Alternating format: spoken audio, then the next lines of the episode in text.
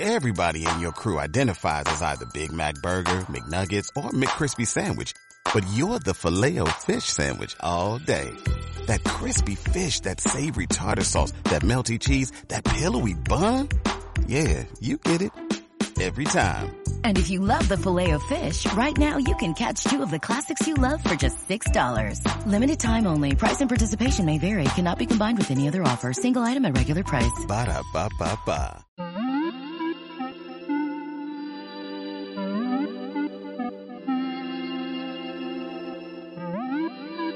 da ba ba ba. Estás escuchando, Onda Corta, un programa de mediación, de TEA, Tenerife Espacio de las Artes.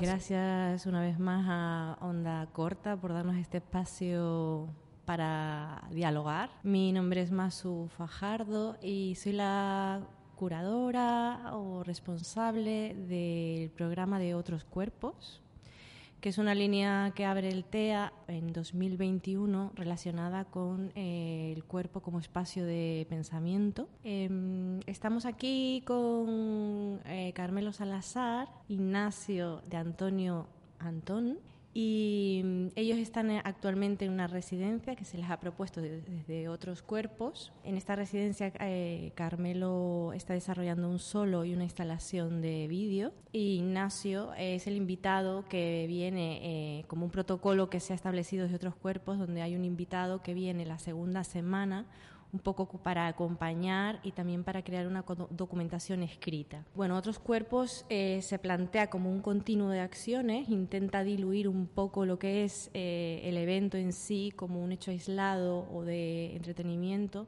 para crear un continuo de acciones que vayan generando un pensamiento.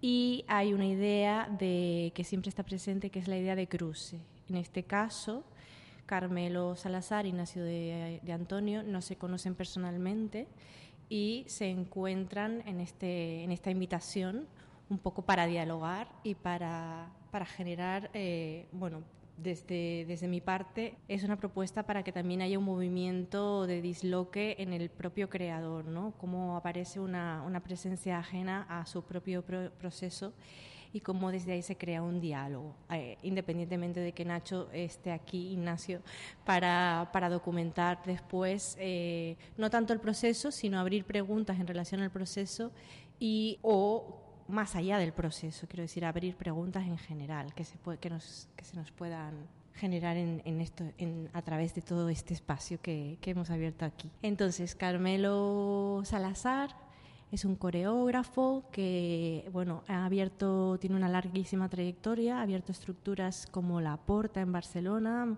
que ha estado en activo durante más de 20 años. Ha generado también la comunidad virtual de Teatrón y aparte de mucho comisariado y mucha actividad en la ciudad, él tiene su propio trabajo como coreógrafo desde hace muchísimos años y ha desarrollado, a mi modo de ver, un lenguaje propio a través del movimiento.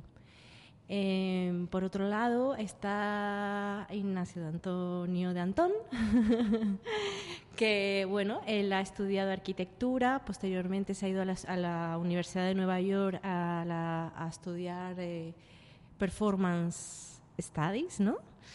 Y actualmente está realizando un doctorado en Bellas Artes con José Antonio Sánchez, que es uno de los teóricos que hasta ahora ha ido acompañando a la danza contemporánea. Ignacio también tiene su propia práctica de creación y de curaduría. Entonces, una vez presentados a los dos, me gustaría lanzar eh, la primera pregunta a Carmelo en relación a su trabajo de, movimiento, ¿no? de como coreógrafo. ¿no? Y la pregunta pues es como muy sencilla a priori y no sé, a ver qué te parece, ¿no? Pero es en qué momento surge eh, ese deseo de comenzar a trabajar con, con, los cuerpos de otra manera, que con el movimiento de otra manera. Y mm, sí, un poco el origen de, de, de toda tu investigación con el cuerpo, ¿no? ¿Cuándo es o, o qué deseo te mueve? ¿Qué, qué ocurre ahí, no? Yo sé que hay como un deseo de despojamiento de técnicas del pasado. A ver, cuando, cuando tú, tú, comienzas a trabajar y después de un, de, un, tiempo has terminado la escuela, te has hecho profesional, estás viviendo de tu trabajo, Entonces te, te, cuestionas muchísimas cosas y empiezas, no, no, solo, no solo, tú no quieres buscar tu propio sello, tú lo que quieres es seguir tus impulsos creativos. Y entonces, para seguir tus impulsos creativos tienes una serie de necesidades. Y esa serie de necesidades te impulsan a, construir algo a su alrededor para conseguirlo. En mi caso, necesitaba cuerpos muy inteligentes a la hora de trabajar, no solamente cuerpos que tuvieran una fisicalidad muy buena, sino que tuvieran, sino gente que pensara muy bien y que pudiera estructurarse alrededor del movimiento de una manera muy, muy, muy mental, dijéramos, pero también para romper ciertos patrones, porque la danza suele ser muy somática en muchísimos aspectos y suele tener, suele tener tendencias que son muy inconscientes en el cuerpo del bailarín. Entonces yo lo que hice o lo que traté de hacer a partir de cuando me puse muy en serio a buscar un, no tanto una metodología, sino algo que a mí me pareciera inteligente, que me pareciera no interesante, que me, que, me, que me conmoviera de alguna manera y que me ayudara a encontrar un campo, no por encontrar un campo diferente, sino por un campo que a mí me resultara inteligente, que a mí me resultara eficiente y que me ayudara a expresar lo que yo quería decir ¿no? en ese momento. Entonces, a partir de ahí, fue en el 2001 cuando empecé a trabajar con un grupo de gente muy en concreto, bailarines profesionales, un grupo de cinco personas, muy importante trabajar con un grupo fijo para poder evolucionar ciertas tendencias o poder desarrollar una investigación profunda. Desde, claro, las mecánicas son, son muy difíciles a la hora de trabajar con el cuerpo, pero sobre todo lo que hacía era salir de cómo, cómo, cómo quitar el cuerpo académico, cómo quitar el cuerpo automático, cómo desnaturalizar esa realidad tan naturalizada de que, de que cuando te pones a, moverte te, pues, te, te permites todo, ¿no? Pues yo no lo permito todo, yo quiero campos de trabajo muy concentrados, muy concretos y en torno a temas muy concretos. Entonces lo que hice fue eh, establecer todo un sistema de estudio nuevo, llevar a los bailarines a estudiar y a plantearse el movimiento de otra manera y acercarse a él desde, desde otros parámetros. De hecho, apostaste por un largo tiempo por todo, por todo una mecánica, o no sé si mecánica es la palabra, pero de trabajar mucho el caminar para vaciar el cuerpo, irlo limpiando y a partir de ahí ir generando movimiento, pero era todo muy estudiado y habían unas grandes reflexiones eh, para, para cada pequeño tools o herramienta que tú eh, mm, proponías, había mucho estudio ¿no? de, esos cuerpos caminando, de pequeños cambios, de pequeñas herramientas para vaciar. Sí, pero cuando yo las llevaba caminando era porque que necesitaba bailarines conscientes al 100% de todo aquello que estaban planteando en escena. Entonces, el caminar es la, la, base. Entras caminando y sales caminando. Entonces, a partir de ahí, eh, es, como la, el, principio común, pero lo que a mí me, pero a ver lo que, lo no, a ver no tanto yo no tanto a ver, no tanto estaba trabajando buscando una manera de moverme sino negando una manera de moverme tradicional y lo que estaba buscando además era salir de, de, esta temporalidad o, de, o de este funcionamiento que tienen las creaciones en danza, de decir, me, encierro seis meses, hago una creación, la vendo, la vendo, la vendo, la vendo, al año siguiente vuelvo a encerrarme de nuevo, hago otra creación, la vendo, la vendo, la vendo. Yo quería estar en una investigación continua, de forma que cuando yo tuviera que hacer alguna, este, formar parte de alguna programación o o generar algún evento, con ese, con ese grupo de gente generábamos ese evento, pero ese evento no dependía de lo que yo creara o de, una creación concreta, sino de una investigación continua. Sí, era como una apertura de esa investigación eh, preparada para... un funcionamiento de artes plásticas que no un funcionamiento de compañía tradicional de danza sí, en el sentido de que el artista plástico está en un, en un trabajo de continuo y que luego, quieres, quieres decir, ¿no? Y que luego, Exacto, que no, que no, no, iban a una temporalidad que, que venía guiada por, una, por, por, por temas creativos o por, por, por, hacer un espectáculo sino por una investigación continua del trabajo corporal. Y ese, eso me imagino que habrá sido una lucha, o sea, puedo, y, y, y lo conozco, ¿no? Porque no, no es lo habitual eh, querer tener un, o sea, necesitar un espacio de investigación continuo. Entonces también eh, buscar la manera de mantenerse en continuidad, me imagino que habrá sido también toda una, una complejidad. Claro, y ahí sin duda desarrollas una metodología, pero tu objetivo no es desarrollar una metodología para que a los demás les sirva para crear. Tú lo que quieres es realmente entender mucho más y avanzar mucho más y evolucionar mucho más tú mismo en torno a la idea de movimiento, a la idea de cuerpo no en escena. Eh, bueno, gracias eh, primero porque por, la invitación y hacer esta triangulación entre, entre tres creadores, pensadores, curadoras, eh, como que justo da la, casualidad que las tres estamos o hemos estado en esas tesituras. Em, y por otro lado, como estar cerca de, durante un rato del trabajo de Carmelo, que, que, al que nos habíamos acercado por, por otra, otro contexto y, que de pronto hay una pieza que se comparte entre lo que Carmelo va, va a dejar aquí en el, en el TEA unos días y, y, lo que está haciendo, pero a la vez como estar un, un tiempo como cerca del linolio, cerca del el como el, el área donde eh, supuestamente va a bailar Carmelo el, el sábado.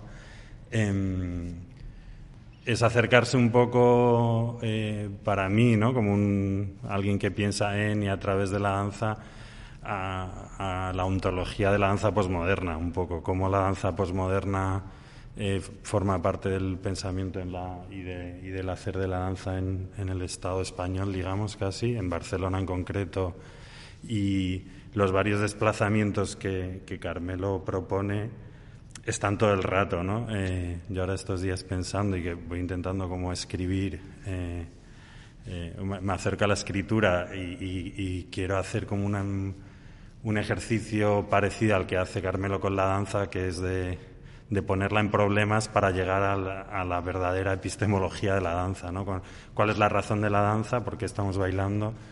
Es un poco eh, esas preguntas yo me las he hecho en plan, ¿por qué, qué estamos juntos? ¿Por qué le estoy mirando? ¿Por cómo desmantelo la escritura para poder escribir de una danza que se desmantela para pensarse a sí misma? ¿no?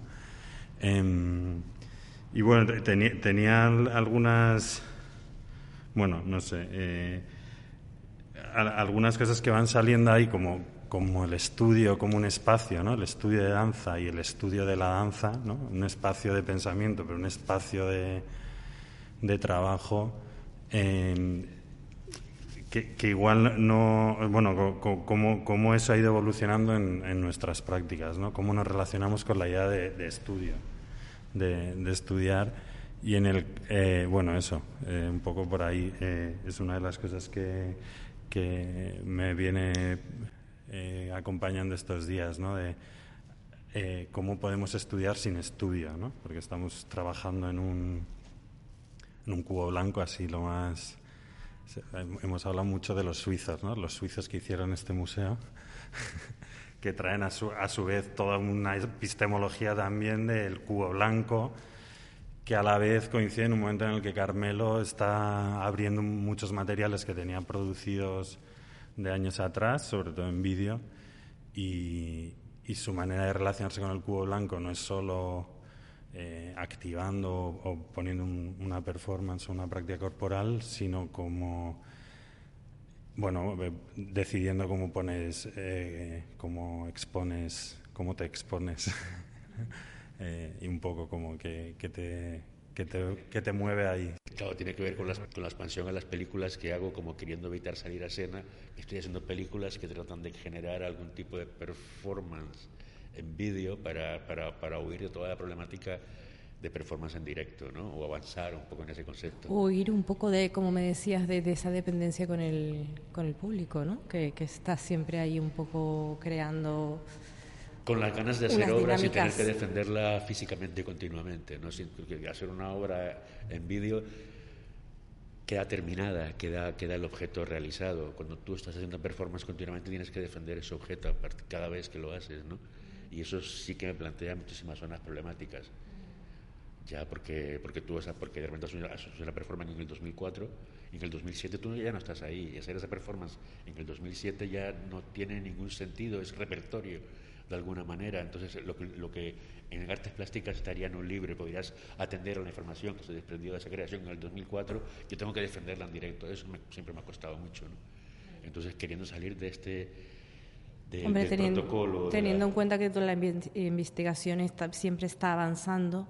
Claro, y no, y no está dentro de los protocolos convencionales de crear una pieza para venderla, si te piden un trabajo de atrás, eh, de realmente tú a nivel de pensamiento ya no estás ahí y cuesta mucho defender Durante eso. muchos ¿no? años el mercado de la, de, de- de- de la danza contemporánea o el mercado de la performance siempre ha sido que entonces es una creación en el 2004 y cuando vienes a venderla realmente es en el 2007. Entonces tú, tú es a cabo de, años que, que la obra empieza a venderse realmente porque has llegado porque se ha sentado en el mercado. Entonces te- imagínate, es algo en el 2004 y uno es hasta el 2006 que tú empiezas a vender eso, pero ah, en el 2005 ya hiciste una creación nueva, en el 2006 hiciste otra y estás trabajando con aquella anteriormente. Entonces es una locura en cuanto al presente continuo, ¿no? Y una pregunta así a los dos. ¿Por qué creéis que, hay- que en estos momentos estamos todos en los museos? Las artes en viva, así en masa. ¿Qué, qué- cu- cuál creéis que es uno de los motivos, no? La respuesta es muy compleja, pero por situarla aquí eh, me parece, y también por, por situarme a mí, eh, claro, el, el salto generacional que tenemos entre Carmelo y yo eh, es evidente en, en la manera de acercarnos a muchas cosas, pero, pero en un lugar eh, muy concreto de, de todo el espectro de las prácticas artísticas sí que hay una correlación eh, que no es tanto en, en- en las formas que tienen, digamos, unos materiales claramente, ¿no? Esto es vídeo, esto es foto, esto es cuerpo, esto es performance, sino, y, y ahí creo que es donde Carmelo, eh, de una manera muy intuitiva, no sé cuánto, cuánto lo sistematiza, porque ta- también él pone en problemas las propias palabras, ¿no? De metodología, de compañía, de todo, de ensayo. Eh, resignif- la- la- la- resignificarlas, ¿no? Un poco las palabras también. Sí, pe- pero en realidad, eh, incluso en- a la hora de estar realizando las instalaciones de vídeo que va a dejar en, en, la, en, en la sala, el cuidado con, con las que las trata tiene que ver con sus estrategias eh, coreográficas, no tanto con unas elecciones estéticas, o así las leo yo, ¿eh? Eh, y verle trabajar desde cómo toca los monitores a cómo eh, es muy parecido a cómo, a cómo eh, deja listo el linóleo. ¿no? Eh, entonces, eh, esa, esa performatividad que está dentro de, de- de los objetos, que tiene una continuidad mucho más eh, fácil de conservar, ¿no? como, como decía él, es decir, de reactivar dentro de 20 años, pero sin embargo la manera en la que se sitúa en el museo eh, en un artista como Carmelo tiene que ver con su práctica coreográfica, no tiene que ver con un cambio, digamos, de disciplina, precisamente porque él a sí mismo, se, si se enunciara como un artista, videoartista, se estaría ya problematizando, ¿no? Entonces, creo que y a la vez e- esa distancia generacional eh, eh, que, que nombraba tiene que ver con que mm, una serie de artistas, entre las que yo me incluyo, eh, no venimos de la danza y, venimos al museo, ¿no? No venimos de hacer un, una, sí, un conservatorio y en, esa traslación nos hemos acercado al museo, sino que genuinamente nuestra práctica ya ha aparecido en, esas atenciones, ¿no? En, cuáles son las propiedades eh, performativas incluso de, un objeto de lo más clásico posible, ¿no? Una escultura de un material rígido, por decirlo así muy... o, o un- en una producción de dos dimensiones, pero de- la, la capacidad y la agencia performativa que puede tener desde un documento hasta un, a cómo se coloca un monitor es lo que, es, vamos, yo, para mí es como el diálogo más potente que se abre con, con Carmelo, ¿no? Es el despliegue, ¿no? O la emergencia de, lo, emergencia de emerger, pero también de es urgente que suceda. Estamos en una emergencia de que el museo, como una institución que viene de la violencia colonial, eh, o sea, quiere decir que consiste en acumular y mostrar nuestros logros y adquisiciones, en realidad es una, es una de las instituciones, digamos, que, que más está auto analizando, por decirlo, ¿no? Con todos un montón de problemas, con el coqueteo con las corporaciones, con el problema de relacionarse con los fondos de inversión, o sea, con, con un montón de problemas, pero a la vez, pues, eh, eh, pues bueno, todos sus despliegues públicos, todos, eh, esta cuestión de que abran espacios para residencias, ¿no? Como co- propias cosas que los museos eh, hace 50 años no estaba tan claro que fuera su, sus tareas o sus labores, ¿no? Eh, abrir el espacio para que el artista trabaje allí para que sucedan las cosas, sino comprar y exponer. Eh, sin embargo, pues bueno, eh, nos chocamos con las paredes blancas del museo todo el rato, ¿no? O sea que en, muchos sentidos. Y ahí creo que sí que el ese estudio o ese cuerpo inteligente del que hablaba Carmelo, que no le interesaba tanto las técnicas, sino como cuerpos de extrema inteligencia, son los que hacen falta en el museo. Cuerpos de cualquier disciplina, pero de extrema inteligencia. Da igual que sea la persona que cuida el museo por la noche, como el artista que viene, como el periodista que venga a hacer el, opening. Eh, la provocación de, un cuerpo de extrema inteligencia es, es, lo que, para mí, lo más relevante que está sucediendo en la sala con Carmelo, ¿no? Un, cuerpo que te pone en problemas, ¿no? que, te hace pensar todo el rato. No sé, esa es mi opinión del museo. Pensar y hacer, ¿no? De pensar y haciendo, o sea, durante mucho tiempo, antes, estaba todo mucho más claro. Tú actuabas en un teatro, que era un teatro a la italiana, y en el museo estaban las artes plásticas. Eh, esa, esa, mecánica se empieza a romper, pero no se empieza a romper porque yo quería ir al museo, sino porque querer salir del teatro a la italiana. Entonces, cuando rompes la mecánica de, de, esa frontalidad y quieres trabajar con público a los cuatro lados o quieres trabajar en otro tipo de formato, tienes problemas porque no hay espacios para eso. Entonces, cuando aparece el museo como una realidad pero casi como una realidad física. No es que el museo esté interesado, sino que tú estás interesado en ese otro tipo de expectación, en ese otro tipo de sentarse el público a mirar lo que tú haces. ¿no? Entonces ahí se establece algo que es como una huida del teatro, pero esa huida del teatro no tiene, no tiene por qué irse a, al museo más que en este caso para mí era más que en un sentido, no tanto por la idea de museo, sino por, la, por, por el espacio del museo. ¿no? Por lo práctico. Pero claro, también hay que atender de que si bien hay una huida del teatro, eh, la performance nació y, creció como una huida del museo. Entonces todos son campos muy contradictorios, ¿no? Todos es como, ¿dónde está el razonamiento específico que hace? También los museos no, no atienden a, a lo que es el trabajo corporal no le dan importancia, lo usan para, para, para, para habilitar sus, sus, exposiciones permanentes muchas veces. ¿no? Entonces, es un campo problemático, no tiene una solución fácil. Sí, por eso es interesante estar aquí, ¿no? Precisamente por esa... que, si el museo sigue entendiendo la danza o la performance como una categoría más que mete en su lista de la página web, eh, será que, creo que, no habremos hecho suficientemente bien la, el trabajo. El trabajo es que el, que la danza, ¿no? O, que los cuerpos piensen, los cuerpos entendidos como puede ser un grupo, puede ser eh, la línea editorial de... Es decir, si, no entienden que hay... Que, nos estamos moviendo estratégicamente para producir otras maneras de, mirar, eh, da igual que nos abran siete departamentos, ¿no? Danza posmoderna, danza premoderna, after danza, da igual. Lo, lo, importante es que eso esté infiltrado, ¿no? Y esa huida que hace Carmelo de, las propias categorías, en concreto de la danza, en, su trayectoria anterior, ¿no? la trayectoria de la porta, eh, daría para tres o cuatro podcasts, ¿no?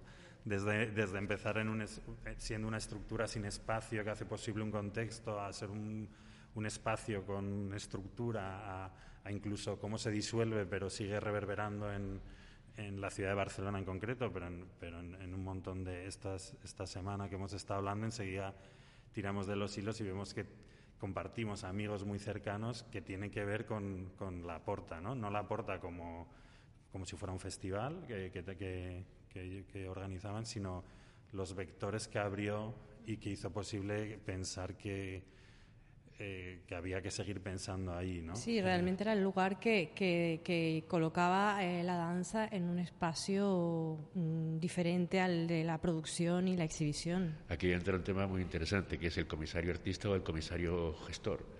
¿no? Yo soy, intendente, me gustan mucho más los comisariados o las programaciones realizadas por artistas que no por gestores culturales, ¿no? y eso y cambia radicalmente.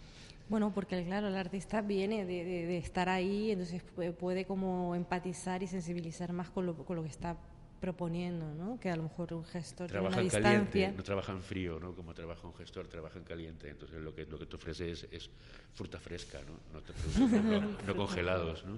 Eh, bueno, claro, aquí se abre un melón. Sí, eh, se abre un melón. Que nos, que nos, puede traer amigas y enemigas, pero estamos ahí en el conflicto, o sea, quiere decir como, eh, y también esta residencia va de eso, ¿no? De, cómo, de, cómo nos relacionamos con las fricciones. Sí, hay, un problema, claro, el, eh, el museo, ¿no? O la institución en grande eh, necesita categorías, ¿no? Entonces aparecen, pues esto, los programas de estudios de gestoría, curaduría, y bueno, sí, ahí hay una reivindicación en la práctica de Carmelo también, y creo que en esta eh, comisariado y en la invitación de cruzar a gente y, de, establecer un continuo, ¿no? Que, que, durante todo el tiempo haya otros cuerpos que, eh, siendo una enunciación súper clara, digamos, que la, la pueden, ¿no?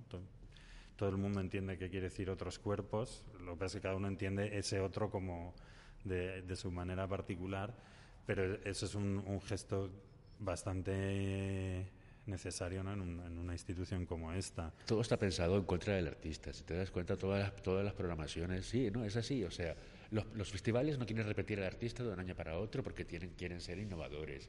Eh, las programaciones tampoco quieren que repitas nunca. Si tú no repites nunca, tú estás continuamente, eh, todo lo tuyo es eventual también, ¿no? Entonces, hay patrones que están que, van en contra de, toda la evolución está esta cosa de, de, de, que todavía se piensa la danza como un espacio de entretenimiento y eso existe y está ahí y hay gente que trata de eh, seguir trabajando en, ese lugar. Que no se piensa en la danza en sí, se piensa en el pegote de la programación. Sí, en el adornar. Pero bueno, en este caso tenemos la suerte de contar con un espacio que realmente muy favorable, donde hay espacio, donde hay libertad, y libertad de elección de artistas, de cruce, ¿no? De... ¿Sabes qué me parece muy interesante con Nacho, por ejemplo? A la hora de, haber escogido a Nacho, que Nacho esté conmigo, que, que yo tengo curiosidad por él más que todo lo que podamos, ¿sabes? Es como la curiosidad que te despierta al otro. Entonces ahí, ahí esa, ese, ese campo de trabajo, o ese campo, esas circunstancias o esa, o esa realidad es la que a mí más me atrae realmente. ¿no? O sea, no porque Nacho esté trabajando para lo que yo voy a hacer, me, me, me, me, establece en esa relación, sino al contrario, yo, yo, yo la rompo porque, porque, porque hay una curiosidad hacia él también, ¿no? O sea que, que se podía dar la vuelta perfectamente esta, este esta, esta asistencia. Entonces, eso es lo que me parece más interesante y eso es lo que lo que tendría que estar siempre en funcionamiento, porque, porque es como que tanto me daría la vuelta yo hacia ti como, como tú hacia mí. Y ese, sí, yo metería más en el triángulo. Bueno, es el, riesgo, vamos a ver, yo creo que es el riesgo de esta propuesta, de este protocolo que, que he decidido de dos semanas con una de, de una persona que viene a, a documentar y a tal que es el riesgo de que ese interés no se produzca o que no haya un cruce o que no, pero bueno, es un riesgo que no se asume como erróneo, sino como parte de un proceso de investigación, que también otros cuerpos es un proceso en sí mismo de investigación y que son propuestas que, están en, prueba y error. ¿no? A la complejidad que es reunir a gente, ¿no? que supone juntar a dos personas claro, es un cuando han trabajado anteriormente y, y que yo creo que el link más interesante es la curiosidad, ¿no? La curiosidad por el otro, claro. Y bueno, más allá de todo esto, porque eh, al final, pues ya queda poco para ver tu trabajo. Y... Sí, muy poco, muy poco.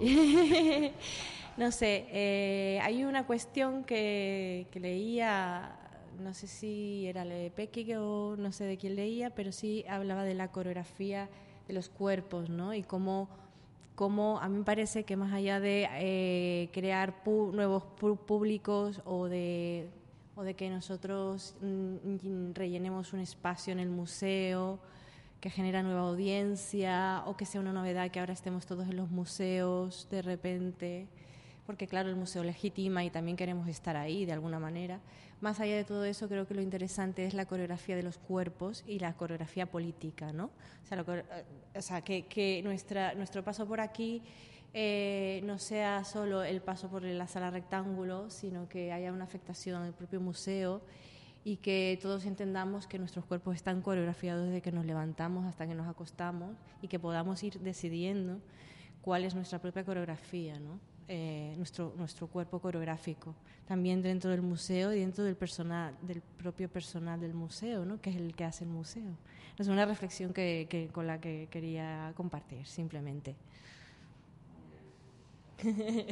Sí. sí.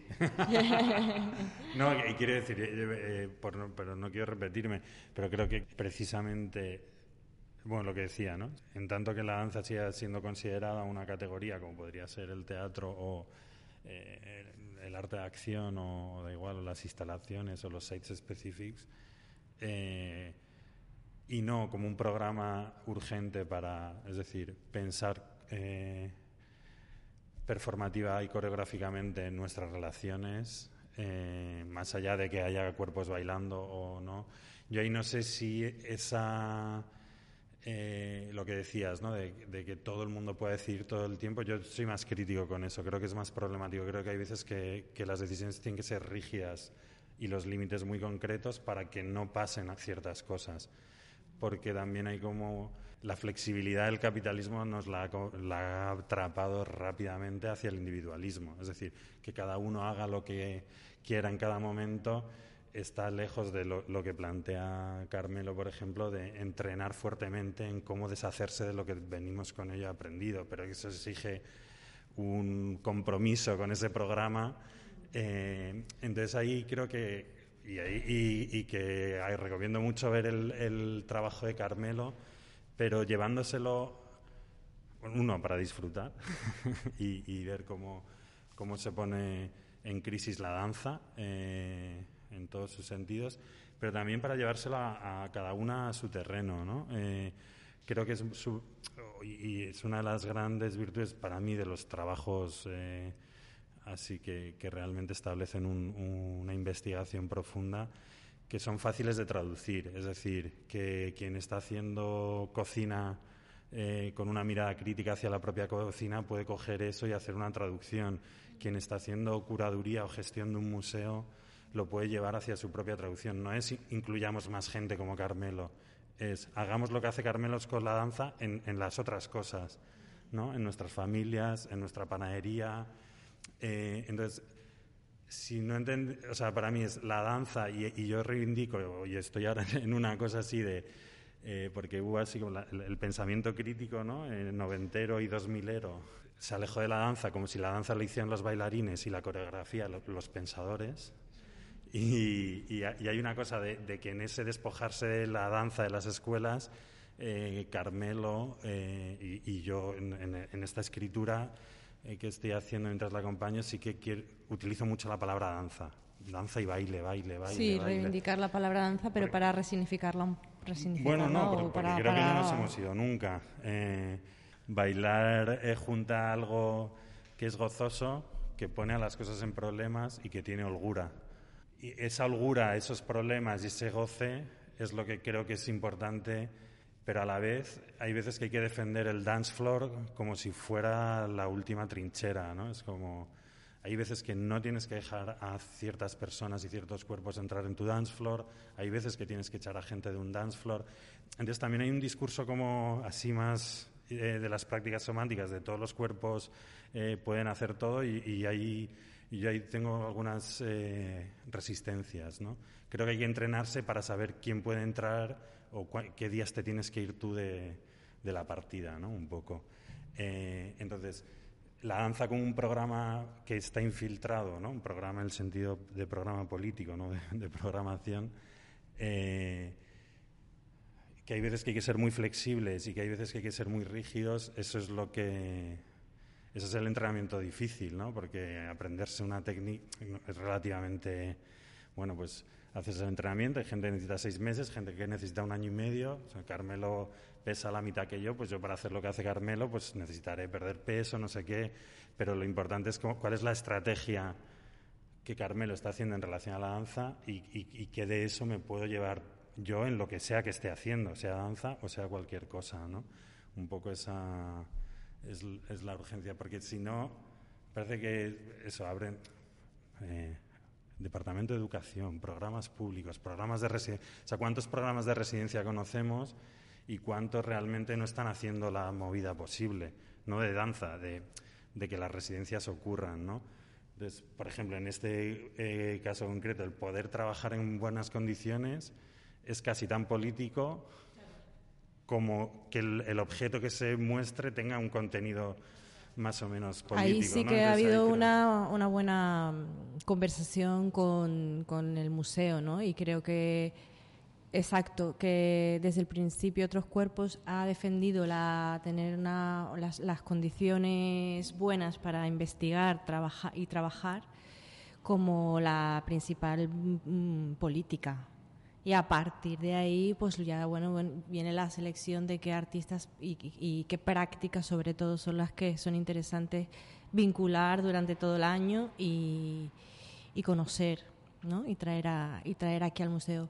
Pero es verdad que la, la parte política eh, hay que empezar por reivindicar un mínimo de condiciones y de y de, y de, y de, y de va a sonar mal, ¿no? Pero de, educar al propio museo que no nos conoce en nuestras, en nuestras maneras de hacer y necesidades, educar un poco suena mal, pero es que no sé otra palabra que no me sale, en nuestras necesidades, ¿no? Que son, no, son las mismas de un artista plástico. ellos tienen que dar un paso adelante e interesarse por la cosa, porque creo que no hay tanta distancia entre lo que están haciendo. No hay tanta distancia, pero hay muchos años de, de, que nosotros no estamos en el museo y ellos sí tienen unas maneras de hacer y de pensar y de, y de formular y de estar que, que bueno, que a lo mejor para ellos es normal eh, funcionar de una manera que nosotros tenemos otras necesidades, ¿no? Y, darnos a conocer, ya que estamos conviviendo, hay que, hay, que, hay que darse a conocer y hablar y comunicarse y entenderse, ¿no? Y eso también es político. Todo es político.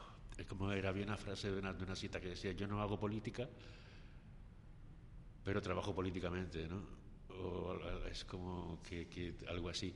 Bueno, eh, estos días se han abierto temas interesantes dentro de, dentro de las conversaciones, a pesar de que, de que estamos en los márgenes de la pieza o estamos rodeando la pieza, ¿no? acercándonos el About Dance que tú escribías, el Nacho, el otro día. Eh, ayer salió una reflexión por ahí que no lo lanzo como pregunta, sino como, como lugar de interés. ¿no? ¿Te acuerdas cuando ayer dijiste, y que yo asevero también, dijiste... Eh, ¿Y qué pasa si, eh, si volvemos a lo clásico?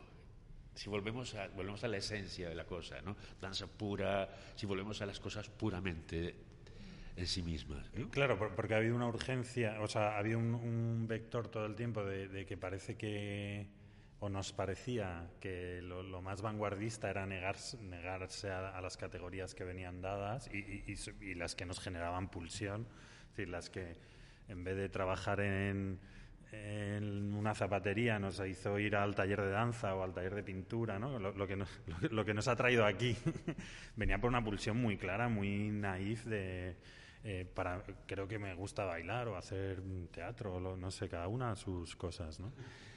Y, de pronto lo más contemporáneo es conseguir, o sea, lo, más político es precisamente hacer eso en, en, unas condiciones razonables. Yo ni siquiera digo que todo el rato tengan que ver con el dinero, hay veces que tienen que ver con con el cariño. Con el tiempo, con el cariño. De pronto a mí me invita Carmelo a, su, a una casa en la playa y no hay dinero, pero me apetece ir ahí a escribir un texto, ¿no? O sea, que, porque también se banaliza mucho rápidamente, en plan, si hay buenas condiciones está todo bien. Es como, bueno, a veces eh, no, pero, pero eh, a, lo que voy eh, es que, que de pronto hay un, sí, que, sí que hay gente que se ha quedado allí, sí que hay gente que se ha quedado haciendo teatro, sí que hay gente que se ha quedado, ¿no?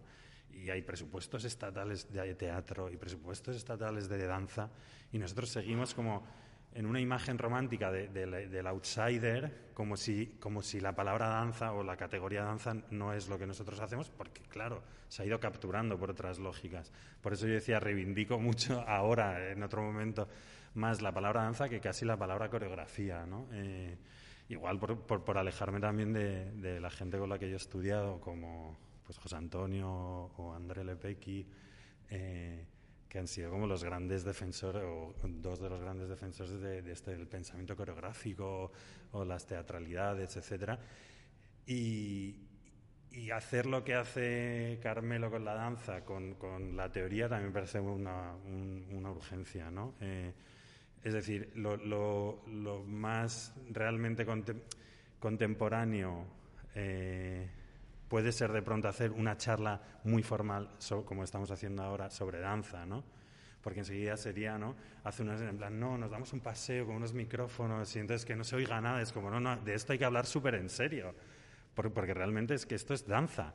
Es como, nos merecemos el espacio de, tener un podcast en condiciones, ¿no? Entonces, o, de, hacer un bolo en condiciones.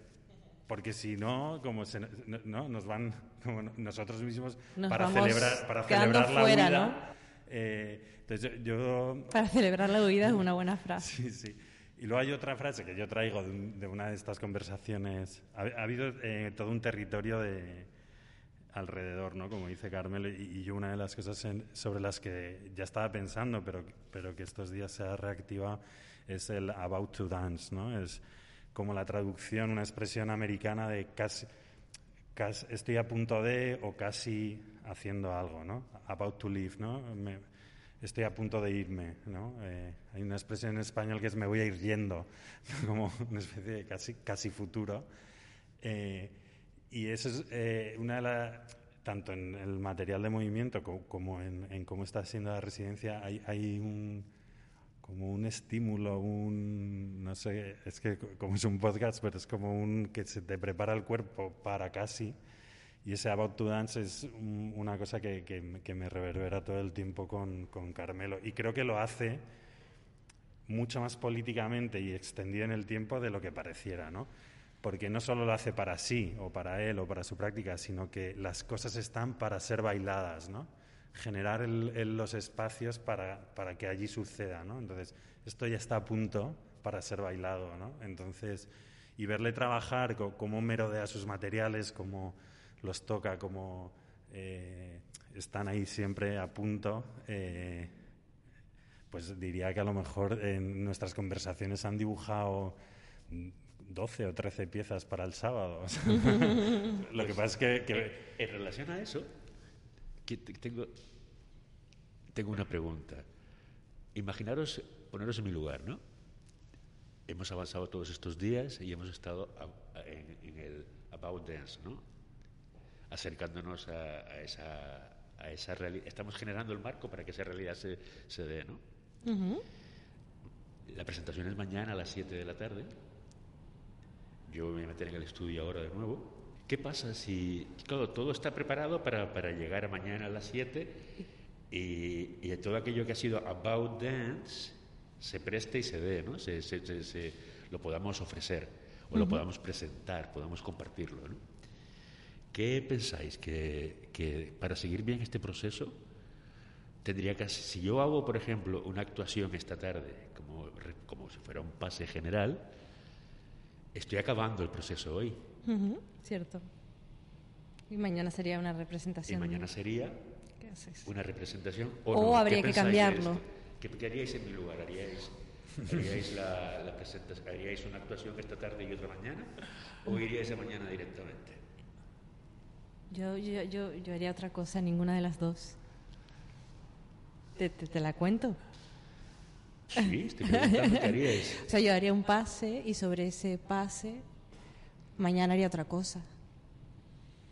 O sea, no me quedaría con ese pase pa- para nada. Da- dado como tú trabajas, ¿no? Como ese acercamiento continuo a la cosa. No que no la agarras la cosa, sino que te acercas todo el rato. Bueno, yo lo veo así. Vale. Es una visión, No, sí, sí, es sí, una visión. Es la pregunta. yo, yo, igual que reivindico la danza y creo que lo que hacemos y, y lo que haces es danza casi a punto de convertirse en clásica, ¿no? Para que te... No, pues, pues, simplemente por recorrido, ¿no? Casi, Sí, sí, sí. Hemos hablado también de, de ideas como súper, ¿no? Estos días, el otro día en, estábamos ahí en una playa cerca, salimos de aquí al museo y nos fuimos hablando de repertorio, ¿no? Que, que es un- una, una idea que, quien conozca el trabajo de Carmelo parece que son eh, antagónicas, ¿no? Repertorio y Carmelo Salazar. eh, pero, pero, pues fíjate, yo te diría, intentaría ser casi ruso. Haría eh, mañana como en ese intento de decir, no, no, es que aquí me tropecé, ¿no? O sea, aquí el calcetín estaba así por, por, por ver cómo Carmelo lidia coreográficamente con, con esa tensión de la representación, ¿no? De las dos. De De, las dos. hacerlo hoy, mañana. Yo haría hoy y mañana eh, eh, primo valerino, ¿no? Como... Utiliza- o sea, eso es interesante porque, porque estamos, por eso te preguntaba antes lo de, lo de esa vuelta al clasicismo, esa vuelta a, ¿A lo estricto?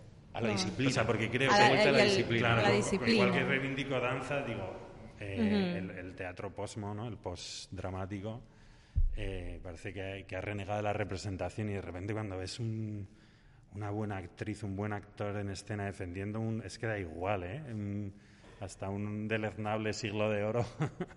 dices, joder, claro, es que esto a mí me, es cuando está muy bien hecho, entonces digo, joder, pues no sé si ¿Cómo, ¿Cómo, lidiará Carmelo con, la, con, el problema de la representación? Porque huir de la representación ya lo ha hecho. Lo que no ha hecho tanto es pelearse con la representación. Por eso te preguntaba antes acerca del clasicismo. Yo lo que, lo que estaba pensando en, en Yo creo que sí lo ha hecho, ¿eh? pero bueno. Yo es una conversación muy más larga. Sí, lo que estaba pensando en estos días es que para, para, para romper la pana tienes que tener pana. ¿Sí? Entonces, eh, para, por más que nos planteemos mil y un conceptos renovadores o innovadores o, revolucionarios, no están un poco en el aire si no hay esta otra realidad de, la disciplina, la que te ofrece la disciplina, quiero decir que sí es interesante que yo haga un paseo hoy y que no lo, niegue por modernidad, por, pasotismo, por, entrega a lo que va a venir mañana, sino justamente ahora es el momento de volver a lo clásico de volver a la estructuración tradicional. De, estoy de acuerdo bueno, sí, o sea, que creo que tu relación con la representación en ningún caso sería convencional. Exacto, por eso mismo sería está bien recurrir a lo convencional. Sí, desde un cuerpo que, que está resituado, donde la danza está resituada en otro lugar, de repente ir a lo clásico hace un contraste muy interesante también. O sea, al, al repetir y al Creo que es la única manera de, realmente seguir proporcionándote o evolucionando. Bueno. Sí, bueno, o sea, que, decir que, eh, bueno, otras, otros conceptos ¿no? que, que me han venido, bueno, conceptos o palabras eh, que también yo, yo hemos ido compartiendo, porque lo que sí que hemos hecho es una práctica conversacional casi de los peripatéticos, ¿no? Son los coreógrafos peripatéticos, que, aquellos que paseaban para, para profundizar, ¿no?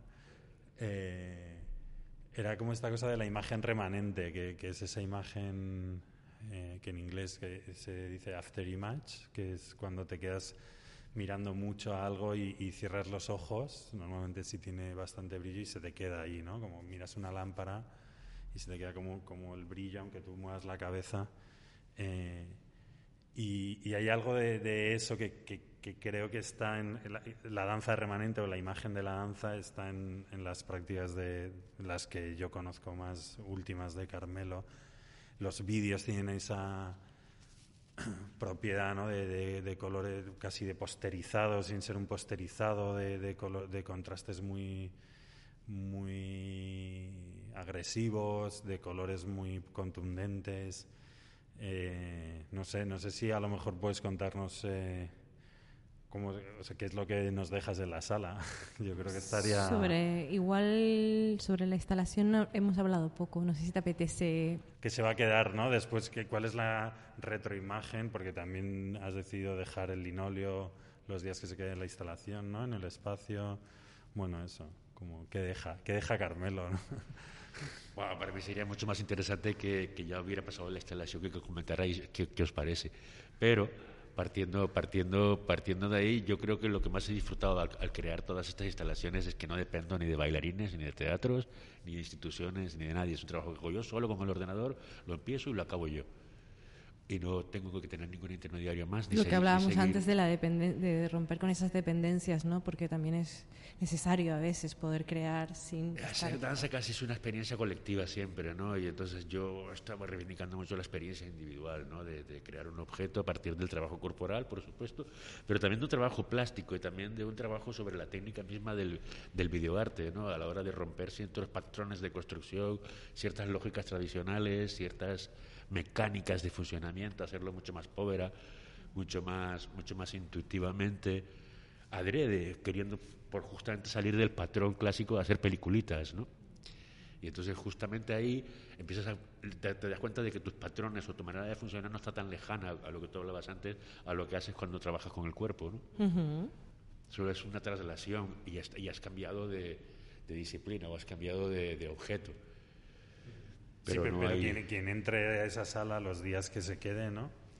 Va a haber eh, un, como tres instalaciones, si no me equivoco, de vídeo. Tres instalaciones que no son nuevas en el sentido de que ya se grababa el Bruce Nauman, ya se grababa el, el Vito Conchi, ya muchos artistas ya se han grabado desde que, desde que nacieron las cámaras, salieron las cámaras de, de, para grabarte en vídeo esas pequeñitas que salieron en los 60, a partir de ahí ya mucha gente se ha autograbado, este es como el trabajo en el estudio, lo que decía el Nauman, yo todo lo que hago en el estudio es arte.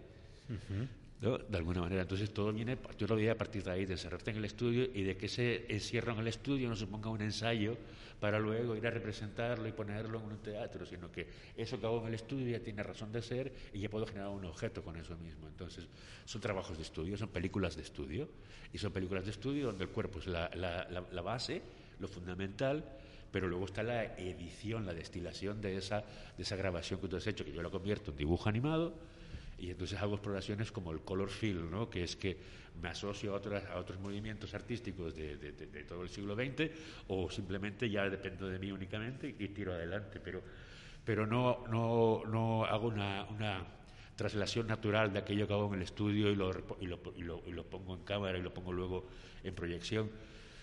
Y al contrario, creo que hay una especie de fantasía o, o objeto casi único, ¿no? Sí, no, por eso habla de la imagen remanente, ¿no? Como el, estudio, tanto como el espacio donde estudias, de estudiar, como el espacio donde tú te encierras, que, tiene que ver con, la, con cómo se produce la danza, esa danza que... Fíjate que, he trabajado un sistema de loops que casi te permite que cada vez que veas el, cada uno de los trabajos veas algo diferente, que nunca sea igual, ¿no? Porque, porque son cinco, cinco monitores, y luego son tres monitores, los loops de cada uno son diferentes, casi reproduce una fisicalidad diferente como la que tú reproduces cuando vas a actuar cada vez. Claro, o sea, son, son dos, bueno, la, hay dos instalaciones que son multicanal y, cada canal lleva un timing, ¿no? y sobre todo que hay como un trabajo en capas, ¿no? Que es como mucho eh, destila él el movimiento, el cuerpo, el cuerpo movimiento. Entonces es muy interesante. A mí me resulta muy interesante esa traslación de esa manera de trabajar a otro, desde el cuerpo, en otro, con, otros con otras herramientas, ¿no? Pero no deja, de ser, no deja de ser, de ser tu propia lenguaje y tu propia manera de trabajar. ¿no? O sea, no es, no, es una novedad que hay una instalación y entonces haces otra cosa, ¿no? Es como lo mismo, pero en otro soporte. Sí, pero si me dejáis terminar solo como la apreciación de... A, lo que me refiero es que, esa imagen remanente de la que hablaba, que, que creo que es una de las estrategias con las que Carmelo toca el, core de la danza, ¿no? el núcleo duro, eh, es cuando eh, quien las vea o las haya visto, hay algo como que de frente, ¿no? Como que cuando entras en la sala casi parece una instalación minimal de los 80, ¿no? Por las referencias que te has usado de Vito, a Conchi, Bruce Nauman, etcétera pero yo invito a imaginar, hay, hay, toda una parte de atrás, ¿no? incluso la suavidad o, la ternura que da ver cómo esos monitores están instalados, la pantalla de proyección tiene, es como un doble fondo de la sala, entonces como, como un minimal que claro, ya no son los 80, ya no son los 70, no estamos en Estados Unidos, pero a la vez de frente pudiera parecer que sí, ¿no? Y hay como, una, imagen remanente de aquellas prácticas que ya hoy visitadas por Carmelo no, no, no son tal. tienen otras, otras debilidades. prácticas que se siguen practicando, que sí, han desaparecido. Tú sigues practicando, es, quiero decir, el funcionamiento es, más o menos el mismo. Sí, pero, no tienen la dureza, quiero decir, no hay unos soportes, o sea, por, decir una cosa muy obvia, pero que no lo es tanto, los monitores no tienen un soporte de acero lacado en negro. Exacto. Eh, y eso, como buscarle la parte de atrás a, esas prácticas. Ahora es mucho más fácil editar, ahora todo más, está todo más a la mano, ¿no?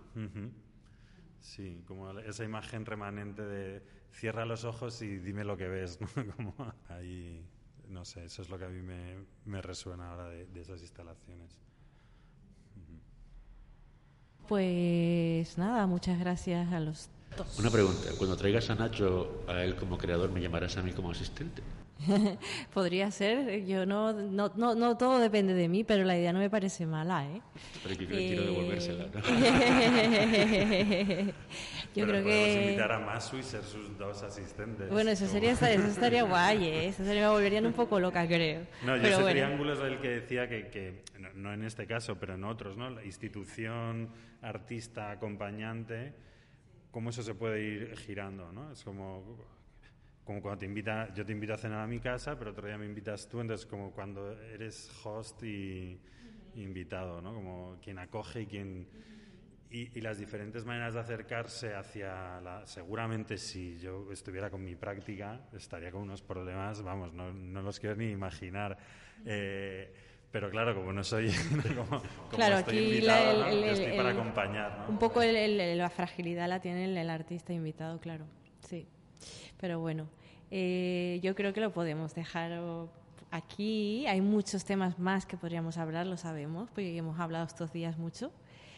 Pero creo que, que ya lo que queda es el sábado ver qué pasa y, ¿por qué no seguir en conversación? ¿no? Que sería lo interesante, que esto no se quede como en algo puntual, sino que sigamos como esto que dice Nacho de eh, reinvitándonos y viendo qué ha pasado con esto y qué va a pasar, ¿no? Con estas prácticas compartidas y estos diálogos. Pues gracias. Gracias.